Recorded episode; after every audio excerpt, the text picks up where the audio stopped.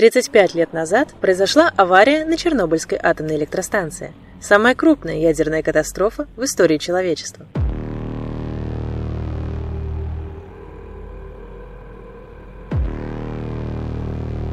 С некоторых сторон мы знаем эту историю очень хорошо. Например, много говорится о том, как ликвидировали аварию. Но что произошло с живыми организмами на загрязненных территориях?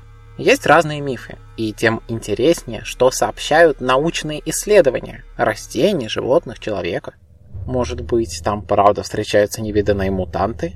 А может быть, некоторым организмам радиация даже помогла, растормошив обмен веществ? Все это правда, но только отчасти. Рассказать о реальных последствиях для природы способны только научные данные. Поэтому мы собрали десятки исследований о разных биологических аспектах Чернобыльской аварии в один спецпроект. Подписывайтесь на подкаст, чтобы не пропустить первый эпизод, который выйдет совсем скоро.